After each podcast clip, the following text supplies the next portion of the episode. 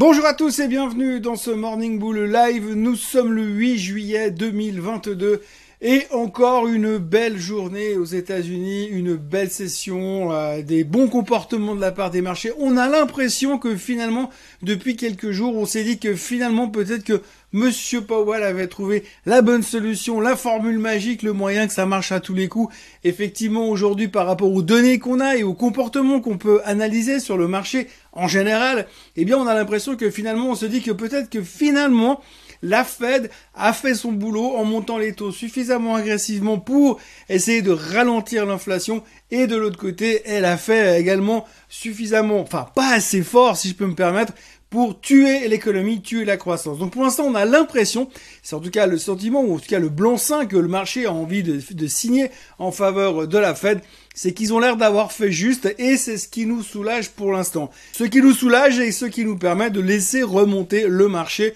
euh, gentiment. Gentiment mais rapidement quand même, puisque quand on voit quand même que sur 5 jours, on a le Nasdaq qui a repris 7%, euh, ça fait quand même beaucoup de boulot.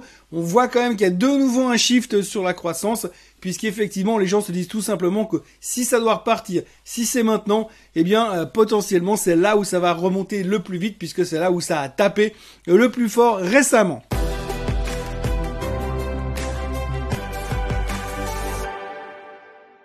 Alors une bonne journée sur le marché américain, une bonne journée sur les marchés européens. On s'éloigne de nos supports, de nos extrêmes lows de l'année qu'on avait fait en Europe. Les Américains semblent vouloir repartir dans la construction. Alors évidemment, c'est pas gagné, mais en tout cas psychologiquement, on a l'impression qu'on a fait un pas en avant en se disant bah voilà, l'inflation devrait montrer des signes de faiblesse.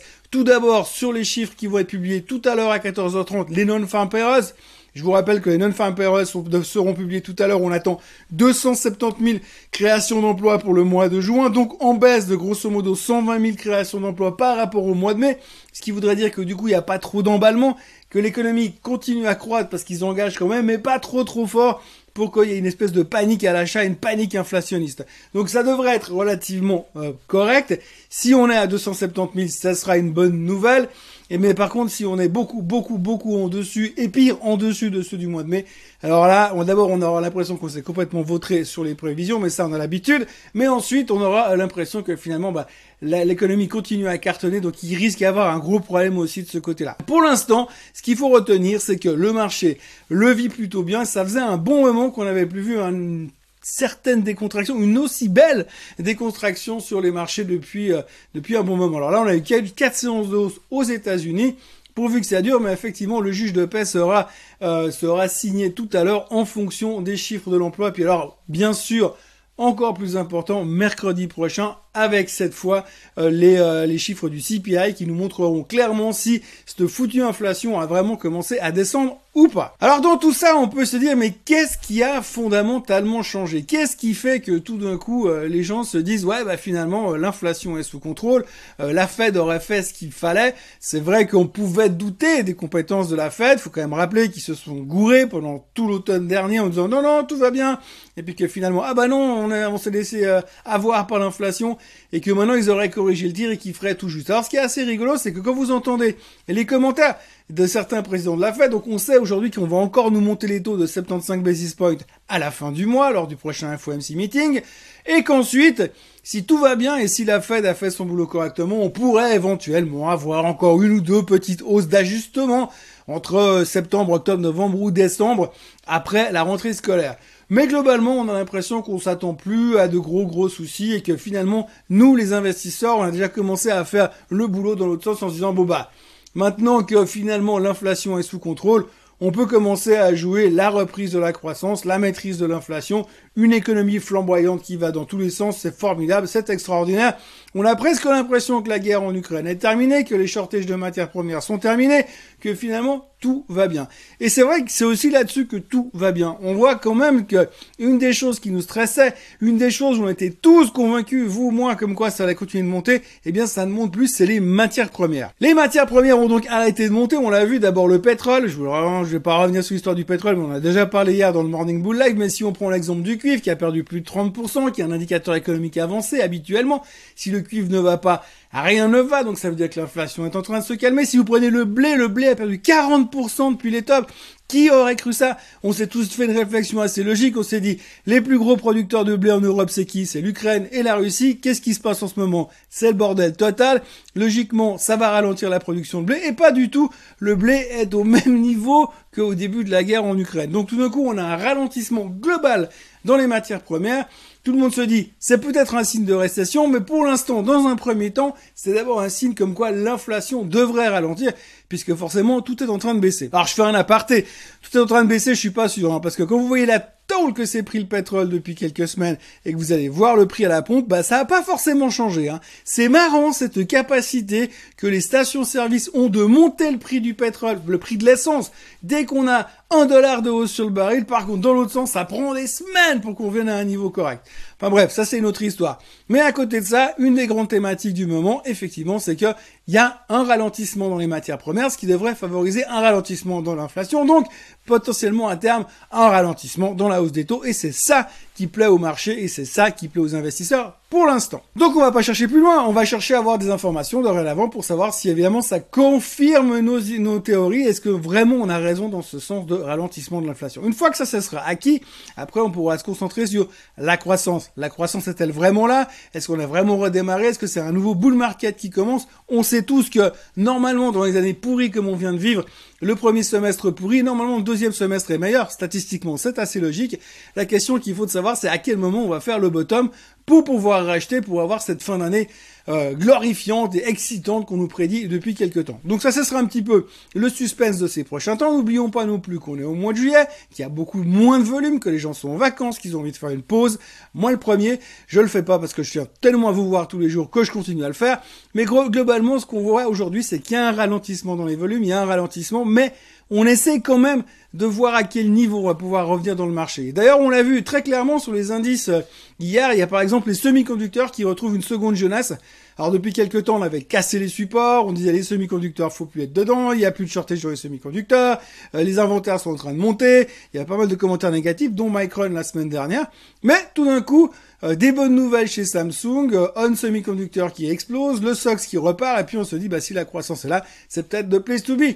Il y a le ARKK de Mme Katie Wood qui est reparti aussi de manière assez spectaculaire. Bref, on a l'impression qu'on est revenu un petit peu sur les trucs qui voulaient plus rien faire. Et c'est assez logique parce que finalement on a commencé à attaquer maintenant les titres de croissance, les trucs solides là où on sait qu'il y a de la valeur derrière. Et puis tout d'un coup on va se dire si ça continue dans la bonne direction, on va commencer à aller repêcher toutes les petits trucs qui se sont pris 70, 80, 90% dans la tronche depuis ces six, derniers mois. Et là, il va y avoir de nouveau du spectacle parce que personne ne voudra rater le train du rebond. Il y a néanmoins un truc qu'il faudra se méfier, c'est dans le cycle de l'investisseur, on sait qu'on finit par la panique et puis le, le, le, le dégoût, la dépression, mais on n'a pas vraiment fini cette panique et on n'a pas l'impression non plus que les gens sont entrés dans une dépression pour l'instant. Au contraire, il y a beaucoup de gens qui se sont accrochés au mur en disant je ne craquerai pas, je ne craquerai pas et pour l'instant, ils n'ont pas craqué.